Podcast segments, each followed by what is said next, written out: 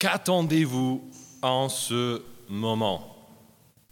Je vous pose cette question parce que je pense qu'on est nombreux à être dans l'attente. Peut-être pour le, début de nos vacances, on est peut-être fatigué après cette année et le seul truc qui nous aide à ne pas être trop jaloux de ceux qui sont déjà partis, et peut-être le compte à rebours qu'on a installé sur nos portables qui nous dit que dans 19 jours, 12 heures et 29 minutes, c'est notre tour pour les vacances. Peut-être que nous sommes dans une attente pour quelque chose, une attente encore plus prolongée, une attente pour la fin de nos études, pour la réponse de cette entreprise avec laquelle on a déjà passé plusieurs entretiens, ou même peut-être pour notre, on se projette un peu loin dans l'avenir et on pense déjà au jour de notre départ à la retraite. On peut aussi attendre peut-être l'arrivée de bons amis ou de meilleurs collègues avec qui on s'entendrait mieux. Attendre le moment où on pourra déménager ou remplacer notre vélo ou notre voiture qui a vu des jours meilleurs. Côté famille, peut-être qu'on attend encore notre époux ou peut-être qu'on l'a trouvé, mais notre mariage n'était pas programmé pour hier comme on le voudrait, comme c'était le cas pour Annie et Léger. Nous pouvons passer par une, passer une grande partie de notre, nos, nos vies, en fait, comme si on était dans une grande file d'attente. Une situation qui empire quand ce qu'on attend, ce n'est pas seulement peut-être un désir personnel, mais la découverte de ce que Dieu veut de nous. On a du mal à, à, à, pas, à discerner peut-être sa volonté pour nos vies, ou même à savoir s'il en a une. Toujours en attente, on peut gaspiller des mois, voire des années de nos vies qu'on ne pourra jamais récupérer après. Comment est-ce qu'on peut éviter cela, de toujours vivre comme c'est dans une période d'attente? C'est ce qu'on va découvrir dans le texte du jour, alors qu'on étudiera comment deux hommes vivent très différemment des périodes d'attente. Commençons par regarder ce premier homme, David, qui attend activement dans la première partie du texte.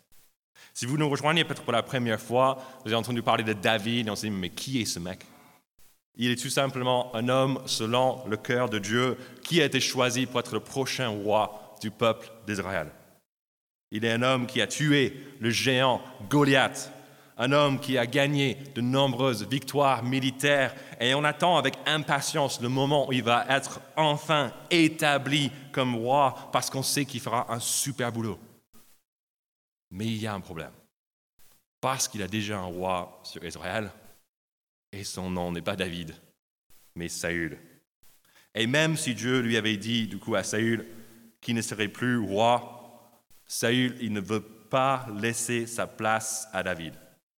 Et on a vu ça la dernière fois, après plusieurs tentatives de Saül pour tuer David, que Dieu est intervenu encore une fois pour sauver David et aussi pour humilier Saül. Et maintenant, on va découvrir la suite de l'histoire à partir du début du verset 2 dans le chapitre 21.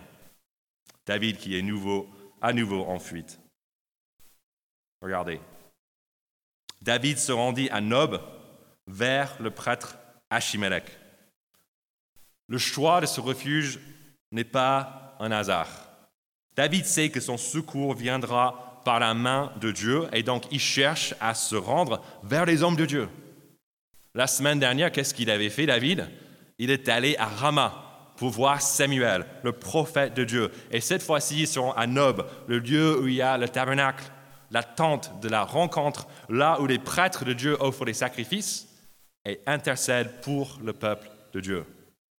C'est un endroit que David il connaît bien. Il, a déjà cherché à discerner la volonté de Dieu là-bas, ce qu'on découvre au verset 15 du chapitre 22. Mais cette fois-ci, c'est différent. Regardez la fin du verset 2 du chapitre 21.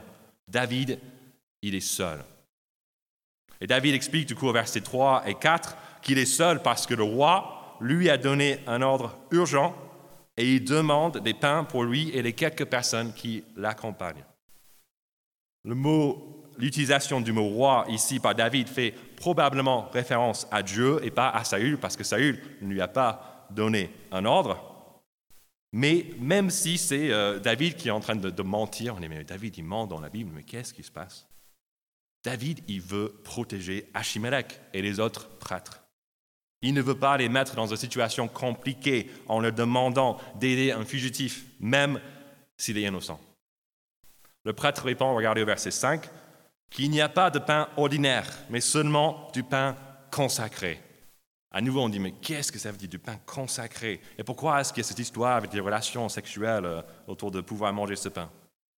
En fait, ce pain, c'était le pain qui était présenté dans le tabernacle à Dieu, changé plusieurs fois par jour et réservé pour les prêtres, pour les familles, pour les gens purs. Donc, normalement, David, il n'avait pas le droit. Donc, le fait que le prêtre en donne tout de même à David nous montre deux choses. D'abord, que David, il n'est pas un homme comme tous les autres. Et deuxièmement, que le but des commandements de Dieu n'est pas de faire du mal, mais du bien. Et ce sont deux leçons que Jésus lui-même enseignera dans les évangiles alors qu'il fait allusion, allusion à cette même histoire de David. Le temps à Nob se conclut au verset 9 et 10 alors que David reprend l'épée de Goliath. C'est lui qui l'avait tué, donc il avait un peu le droit de reprendre l'épée. On s'est dit, mais où était son épée à lui? L'épée que Jonathan lui avait donnée. On imagine qu'il a dû euh, laisser ça chez lui alors qu'il s'était enfui en sortant par la fenêtre. Donc David, armé, avec un peu de pain, il s'enfuit de nouveau. Et cette fois-ci, il se dit, mais je vais aller dans un endroit où Saül, il va jamais venir après moi pour me chercher. On regarde ça au verset 11. Et on dit, mais où est cet endroit? C'est chez les ennemis de Saül, les Philistins. Mais David avait un peu mal calculé son coup, comme le verset 12 nous le dit, parce que David n'est pas non plus le bienvenu chez les Philistins. Après tout, c'est David qui a tué le héros il a tué Goliath et maintenant il se retrouve dans la ville de naissance de Goliath. Il voit les, peut-être les frères de Goliath, il voit peut-être ses parents, les amis de Goliath, il voit tout le peuple qui aimait Goliath et il se dit Ouh, je suis reconnu ici. Qu'est-ce qu'on ferait si on, était à la place de David? Probablement pas ce que David y fait au verset 14. Regardez, il fit semblant d'être fou sous leurs yeux et accomplit des actes de démence devant eux. Il faisait des marques sur les battants des portes et laissait couler sa salive sur sa barbe. Stratégie intéressante, n'est-ce pas? Stratégie humiliante aussi pour un futur roi d'Israël. Aussi stratégie brillante, parce que regardez comment ça se passe. Le roi Akish ne veut rien avoir à faire avec ce fou David. Donc David il réussit encore à s'enfuir. Prochaine étape dans ce parcours, chapitre 22, verset 1. Cette fois-ci, c'est vraiment la misère. On va aller dans une grotte. Là, c'est vraiment, on sait que c'est une situation compliquée. Et le fait d'aller dans une grotte, c'est quelque chose qui a été repris par des, croyants à travers des âges. Euh, et même en France, euh, pendant les guerres de religion, il y avait certains protestants, même dans le sud-ouest, qui sont allés dans les grottes pour se réfugier, pour euh, être protégés pendant la guerre avec des catholiques. Il y a même euh, la grotte, celle du, du Mas d'Asile, qui est à 1h30 d'ici. Si jamais vous n'avez pas visité, quelque chose à voir, pendant un pique-nique, visiter. C'est juste un petit euh, fait divers pendant la prédication. Mais on sait que se cacher dans une grotte montre combien la situation est vraiment désespérée.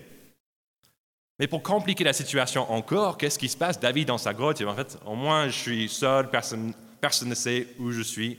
Mais non, toute sa famille vient à lui. Et aussi 400 personnes de plus. Et pas des personnes euh, super, c'est des personnes dans la détresse. Les personnes endettées, les personnes mécontentes. Avec une si grande foule autour de lui, David sait que Saül va rapidement prendre connaissance de, ce lieu. Et donc, part, il part au verset 3 vers un autre pays encore, le pays de Moab, un pays voisin, où il demande au roi, regardez le verset 3, Permets donc à mon père et à ma mère de se retirer chez vous jusqu'à ce que je sache ce que Dieu fera de moi.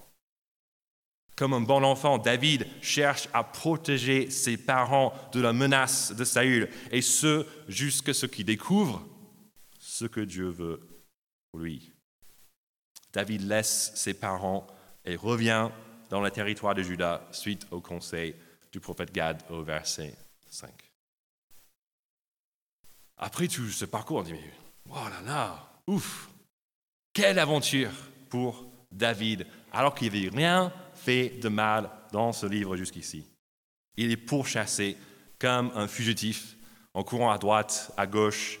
Il finit, on finit même par s'y perdre avec tous ses déplacements.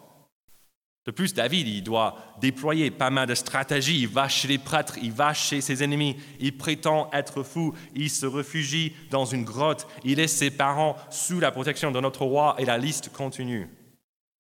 S'il y a une chose qu'on peut dire par rapport à David dans ce passage, c'est juste, il est un homme actif, c'est un homme d'action.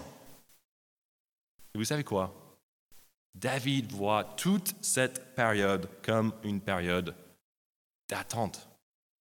Ce que le verset 3 du chapitre 22 nous le montre. David, il attend, mais son attente est bien active. David, donc, c'est un bon exemple pour nous qui passons aussi par des périodes d'attente. Nous avons parlé au tout début des, des choses ou des personnes qu'on attend, même avec impatience.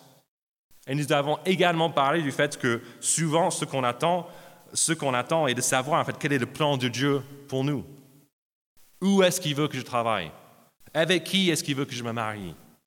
Ou bien peut-être qu'on n'a jamais vraiment rien entendu de la part de Dieu et on se demande plutôt s'il existe ou pas. On prie pour discerner la volonté de Dieu, mais souvent on n'obtient pas de réponse directe comme j'ai appris il y a environ dix ans. J'étais devant mon église à l'époque, je faisais l'accueil, un peu comme on fait ici. Et il y avait quelqu'un qui était de la logistique, un peu comme ici aussi, donc c'est une église qui se ressemble, mais ce n'était pas cette église. Il y avait quelqu'un de la logistique qui est sorti pour euh, me rejoindre à l'accueil. Et je lui demandais, mais ah, tu viens m'aider pour l'accueil? Il dit, non, non, non, je viens juste pour chercher mes enfants, parce que ma femme arrive, il avait quatre enfants, donc sa femme avait besoin d'aide. Il dit, mais comment tu savais que ta femme arrive? Elle est venue juste là avec la voiture. Je dis, mais comment tu savais qu'elle venait? Tu, l'as appelé ou elle t'a appelé Non, non, non. Il m'a montré son portable, l'écran. Et en fait, il avait un partage de position en permanence avec sa femme. Il m'a fait la petite blague. Je n'ai pas l'application Trouver mon portable, mais l'application Trouver ma femme. Moi, célibataire à l'époque, en train de demander, mais Dieu, mais je veux me marier avec qui Je voulais aussi cette application. Mais malheureusement, cette application n'existe pas. Souvent, on n'a pas peut-être une réponse audible de la part de Dieu. Et donc, que faire? Déjà, déjà, on peut apprendre de l'attente active de David. Il sait qu'il faut lâcher prise. Il sait qu'il faut tout remettre entre les mains de Dieu. Peut-être on a déjà entendu ça à plusieurs reprises. On nous a conseillé ça. Et ce que David il fait tout au long de ce passage, durant lequel, en fait, il, il a écrit au moins trois psaumes qui sont dans nos Bibles. Et on peut lire ces psaumes peut-être chez nous ce soir. On peut découvrir ces psaumes qui sont des psaumes 34, 52 et 56. Et quand on lit ces psaumes, on va juste découvrir qu'à trois fois, David a juste prié pour la délivrance de Dieu. Mais David, il n'a pas juste prié et puis euh, était là assis, peut-être les bras croisés. Euh, il priait. Donc Dieu, maintenant c'est à toi, fais quelque chose. Non, il a prié et puis il a bougé. Pour lui, lâcher prise ne signifie pas ne rien faire. Ensuite, nous pouvons apprendre aussi du parcours de David. Il est allé chez Samuel la dernière fois, cette fois-ci chez les prêtres. Il écoute le prophète Gad à la fin, et à la fin du chapitre 22, il accueille même un prêtre pour rester avec lui. David cherche le conseil auprès des gens qui connaissent Dieu et nous pouvons faire la même chose. On n'a pas besoin de chercher peut-être un prophète, un prêtre, parce qu'avec l'arrivée du Saint-Esprit, tous les chrétiens ont une relation directe avec Dieu comme un prêtre de l'époque. Et tous les chrétiens aussi ont la possibilité de prophétiser, de dire les vérités sur Dieu. C'est la raison pour laquelle, peut-être quand on est dans l'attente, ça nous fait du bien d'aller au PEPS, d'aller au PEPS été. Ça nous fait du bien de lire la Bible juste avec un autre chrétien. Mais de temps en temps, ça peut aussi être une bonne idée d'aller vers ceux ou celles qui sont reconnus par les autres comme étant de bons conseillers. Souvent, ce sont ceux qui ont déjà manifesté ces capacités, qui ont ensuite des titres de responsables, mais pas toujours. Et j'en profite juste pour dire de, ma part, de la part de Tim, de la part d'autres responsables de l'Église, si jamais vous passez par une période d'attente, si jamais vous avez beaucoup de questions, si jamais vous voulez juste prier avec quelqu'un, si jamais vous voulez vider votre sac, on est toujours là pour vous. Même si on a les semaines chargées, même si on prêche un mariage et puis on prêche trois fois le lendemain, j'ai toujours des créneaux dispo dans mon agenda pour vous voir, pour prier avec vous. C'est la tâche, la première tâche que je veux remplir. Tout le reste, ce n'est pas si important que ça. Donc sachez ça, à la fin du rassemblement, venez me voir, venez voir Tim. Je pense qu'il va partir bientôt en vacances, mais euh, avant qu'il parte, je vais parler avec lui aussi.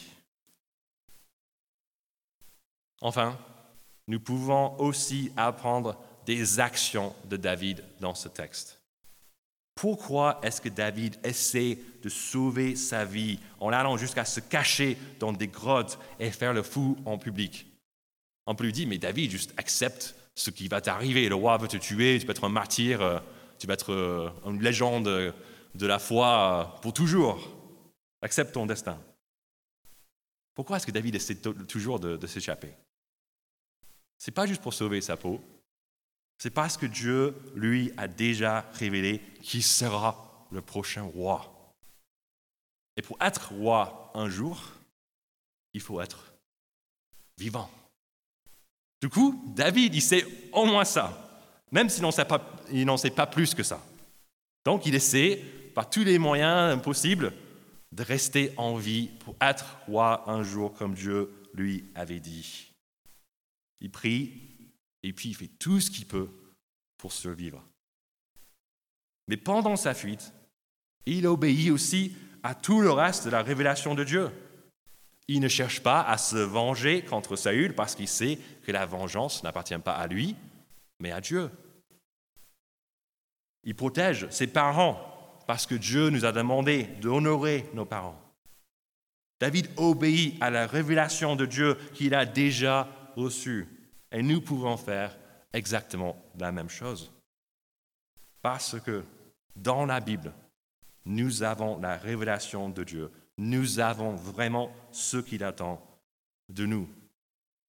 Et si on n'est pas en train de mettre en pratique les conseils qui sont là, décrits pour nous dans ce livre, parce qu'on attend peut-être un truc d'abord, on attend une personne d'abord, moi, j'ai juste envie de, nous dire, en fait, qu'on va peut-être probablement jamais obéir à Dieu à ce niveau-là, à ce moment-là.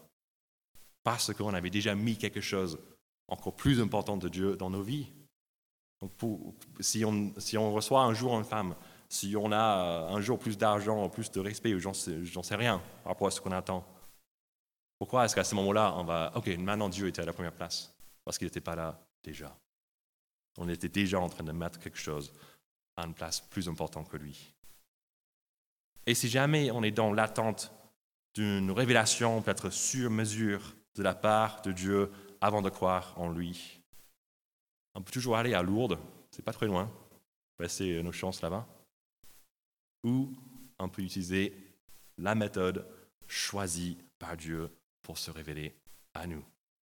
La méthode que David aussi a utilisée chercher les réponses et les vérités qui sont dans la parole de Dieu. Alors, nous avons vu comment David attend. Il attend activement, avec une pleine dépendance à Dieu. Dans la deuxième partie du texte, nous allons découvrir comment Saül attend, ou plutôt comment il n'attend pas, et se lance dans une précipitation inspirée par sa paranoïa personnelle. Et j'utilise le mot paranoïa parce que l'état de Saül ne s'est malheureusement pas amélioré depuis la semaine dernière. Et ce, malgré la fête. J'espère que vous vous souvenez, en fait, ce qu'on a vu à la fin du chapitre 19. On avait le roi d'Israël par terre, à poil, pendant 24 heures en train de prophétiser. Moi, cette image, ça m'a vraiment. J'ai pensé à ça toute la semaine, euh, je ne sais pas pourquoi, mais juste de l'humiliation totale. Je me suis dit, mais une personne normale aurait appris sa leçon après une telle humiliation. mais pas Saül. Il délire et ça lance à la main. Il se fait des films. On peut regarder un peu ces films au verset 7. Écoutez, Benjaminite, verset 7 du chapitre 22.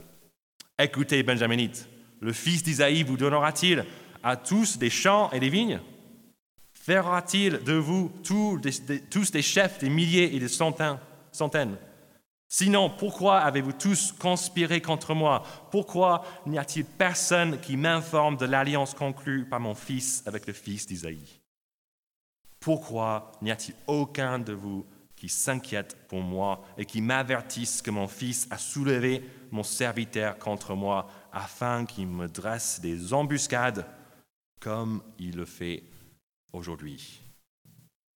Saül dit que David est en train de lui dresser des embuscades. Est-ce que David est en train de dresser des embuscades pour Saül? Non. il est loin. David, c'est la, dernière chose dans sa tête. Il veut juste euh, être protégé de cet homme qui devient de plus en plus, fou. Pardon. Saül, il imagine également des complots chez ses propres serviteurs. On voit que l'obsession lui le rend en fait de plus en plus fragile et même dangereux. On apprend combien il est dangereux dans la suite lorsqu'il fait venir le prêtre Achimelech et l'accuse aussi de conspiration au verset 13. Achimelech, au verset 14 et 15, il est choqué par cette accusation. Il n'avait rien fait, Achimelech non plus, et il prouve son innocence avec une logique imparable. On peut regarder sa conclusion à la fin du verset 15, que le roi ne fasse pas reposer de responsabilité sur moi, ni sur qui que ce soit dans ma maison, car moi, ton serviteur, je ne sais absolument rien de cette affaire. Que fait Saül face à ce prêtre innocent, face à cet homme qui est censé représenter Dieu sur la terre? Il rétorque, verset 16, Tu mourras Achimelech, ainsi que toute ta famille. On se dit, mais quoi? Faire mourir un prêtre? Faire mourir toute sa famille? Mais c'est n'importe quoi, c'est inimaginable. En plus, ils sont innocents, ils n'avaient rien fait. Verset 17, personne ne veut obéir à l'ordre de Saül parce qu'on sait combien c'est scandaleux. Mais un autre serviteur d'Oeg, verset 18, lui, il obéit. Mais Saül ne s'arrête pas juste après avoir tué 85 prêtres. Vraiment, il tue, tue pardon, toutes les familles des prêtres au verset 19. Regardez, pas seulement les hommes, pas seulement les femmes, mais aussi les enfants et même les bébés. En fait, Saül détruit avec plus d'application les prêtres de l'Éternel et leurs familles que les ennemis que Dieu lui avait expressément demandé de détruire au chapitre 15. Ce qui arrive à Saül dans ce passage doit nous servir d'avertissement à nous qui sommes aussi souvent trop centrés sur nous-mêmes et être convaincus que notre plan pour, pour, pour, pour, notre vie est bien meilleur que le plan de Dieu. Parce qu'en fin de compte, n'est-ce pas ça son problème à Saül? Il est trop obsédé par David, il se fait des films concernant des embuscades parce qu'il veut garder sa place en tant que roi, même si Dieu lui avait déjà dit à deux reprises le contraire. Ça, il résiste. Et pour résister à Dieu, il est prêt à tout. Il a failli tuer David à de nombreuses reprises. Il a presque tué son propre fils la semaine dernière. Et dans ce passage, il tue 80 prêtres ainsi que leurs femmes, leurs enfants et leurs bébés J'imagine on n'est pas nombreux à avoir tué pour résister à Dieu, mais nous pouvons quand même réagir avec force quand Dieu commence à mettre le droit, peut-être sur un certain domaine dans nos vies. Peut-être sur notre vie santé mentale, ou juste quand on, on réalise que Dieu nous appelle à ne plus vivre pour l'argent, ne plus vivre pour le plaisir et le succès, mais plutôt pour lui, pour sa renommée et pour son royaume. Peut-être que nous sommes là et nous n'avons jamais cédé au projet de Dieu pour notre vie. Nous lui résistons, même si on devient peut-être de plus en plus convaincu qu'il y, a, quelque chose chez ces chrétiens. Peut-être que Dieu, je suis de plus en plus convaincu que Dieu mérite mon, mon respect, mon adoration. Nous pouvons apprendre de Saül ici en regardant son sort. Quel est le résultat de toute sa précipitation paranoïaque? Est-ce que ça marche? Non, pas du tout. À la fin de ce passage, le roi choisit de Dieu David, et il est encore en vie. Le seul changement est que Saül a maintenant le sang de 85 prêtres et leur famille sur les mains. Et ce qui est vraiment incroyable, c'est que même ce massacre de prêtres fait partie du projet de Dieu. On se dit, mais massacrer les prêtres, comment ça fait partie du projet de Dieu? Comment est-ce que les actions de Saül est totalement en train de résister à Dieu? Mais ça ne peut pas faire partie de son projet. Il faut se souvenir du chapitre 2 de ce livre d'un Samuel. On a rencontré un mauvais grand prêtre, Élie, qui avait deux fils qui étaient vraiment les vauriens. Et Dieu lui avait dit à Élie qu'un jour, il jugera toute sa famille. Voici le, jugement de Dieu contre la famille d'Élie. Dieu utilise la paranoïa et la violence de Saül pour accomplir son jugement contre la famille d'Élie. Je pense que Saül est en train d'apprendre petit à petit que toute résistance au plan de Dieu est futile. Est-ce que nous allons apprendre la même chose? Je nous suggère, c'est beaucoup mieux d'arrêter notre rébellion absurde maintenant et se soumettre à ce Dieu tout-puissant avant que ça ne soit trop tard. Nous allons terminer en parlant d'un autre personnage clé dans ce passage, celui de Doeg. Il est rapidement mentionné au chapitre 21, au verset 8. Il est juste là, il est présent, il voit ce qui se passe entre David et Achimelech.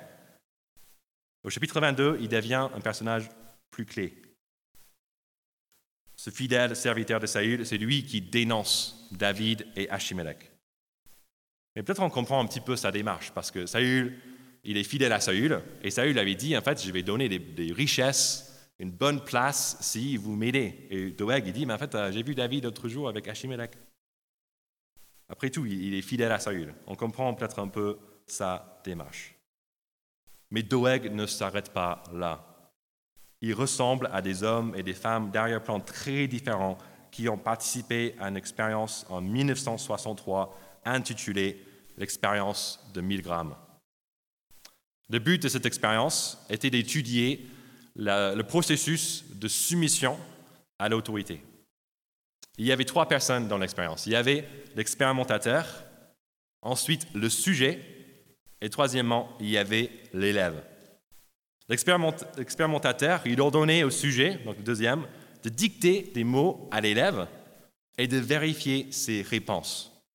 Si l'élève répondait d'une mauvaise manière, le sujet devait envoyer une petite décharge électrique pour faire souffrir l'élève.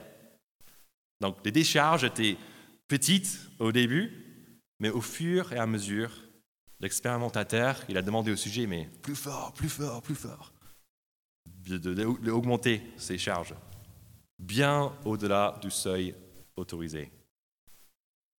On entend ça, mais c'est les années 60, mais quand même, mais quelle expérience, on ne peut pas faire ça, c'est vraiment limite.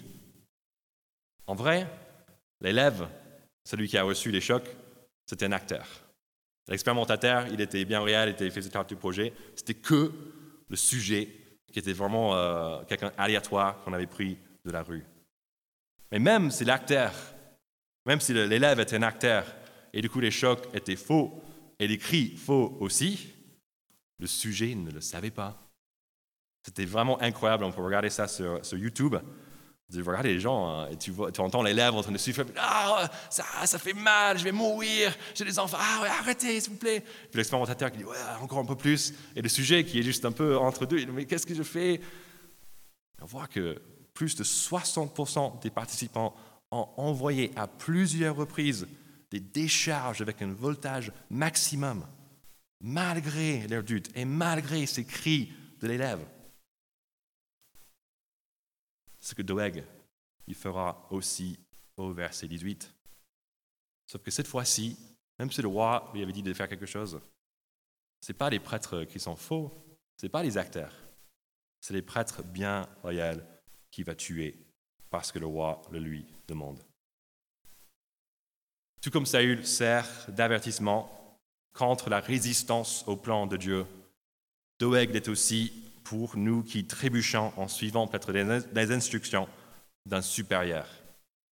Cela peut avoir lieu au travail, quand notre chef nous demande peut-être de, mentir à un client concernant les raisons pour lesquelles notre projet a pris du retard.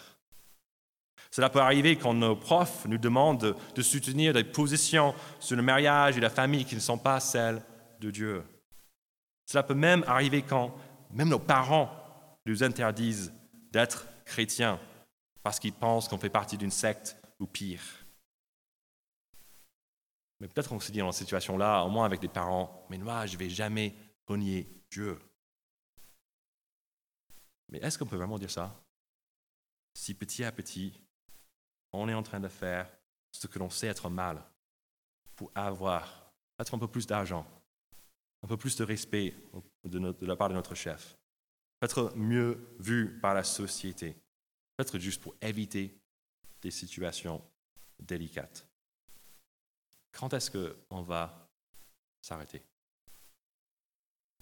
Je ne veux pas nous faire peur, je veux seulement qu'on soit prêt, qu'on soit sage et qu'on sache que peu importe ce que l'on peut perdre ou gagner sur la terre, ça vaut toujours le coup de rester attaché à ce Dieu souverain qui gère tout dans ce passage. C'est lui qui a délivré David de tout dans ce passage. C'est lui qui a résisté au projet du roi Saül et qui a même utilisé sa violence et la violence de Doeg afin d'accomplir ses propres projets. C'est lui qui va continuer d'agir par la suite pour le salut de son peuple, comme les versets 20 à 23 du chapitre 22 lui le montrent. C'est la fin du passage. Vous tournez la page. Qu'est-ce qui se passe dans ces derniers versets? David accueille le prêtre rescapé Abiatar dans sa bande elle lui promet de la sécurité à ses côtés. Le roi choisit de Dieu maintenant est avec le prêtre de Dieu. Et c'est un duo de choc qui va par la suite superviser la période la plus bénie de toute l'histoire du peuple de Dieu. Et c'est un duo choc qui nous aide à penser à un autre duo choc. Mais ce choc, ce n'est pas deux personnes. C'est une seule personne avec deux rôles. Je parle de Jésus, qui, selon l'épître aux Hébreux qu'on avait étudié dernièrement dans l'Église, n'avait pas besoin de partenaire pour, parce que lui était à la fois roi et prêtre. Il était en train de régner à la droite de Dieu comme un roi, mais il était aussi prêtre, en train d'intercéder auprès de Dieu pour tous ceux qui placent leur confiance dans son sacrifice ultime une fois pour toutes.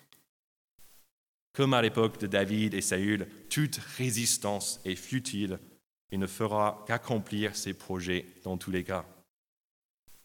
C'est pourquoi je nous encourage tous à venir à ce roi prêtre, à venir ensemble, même dans la prière maintenant, pour lui demander d'enlever notre orgueil, de nous aider à, résister à la tentation de s'intégrer à la société et à attendre activement son prochain retour.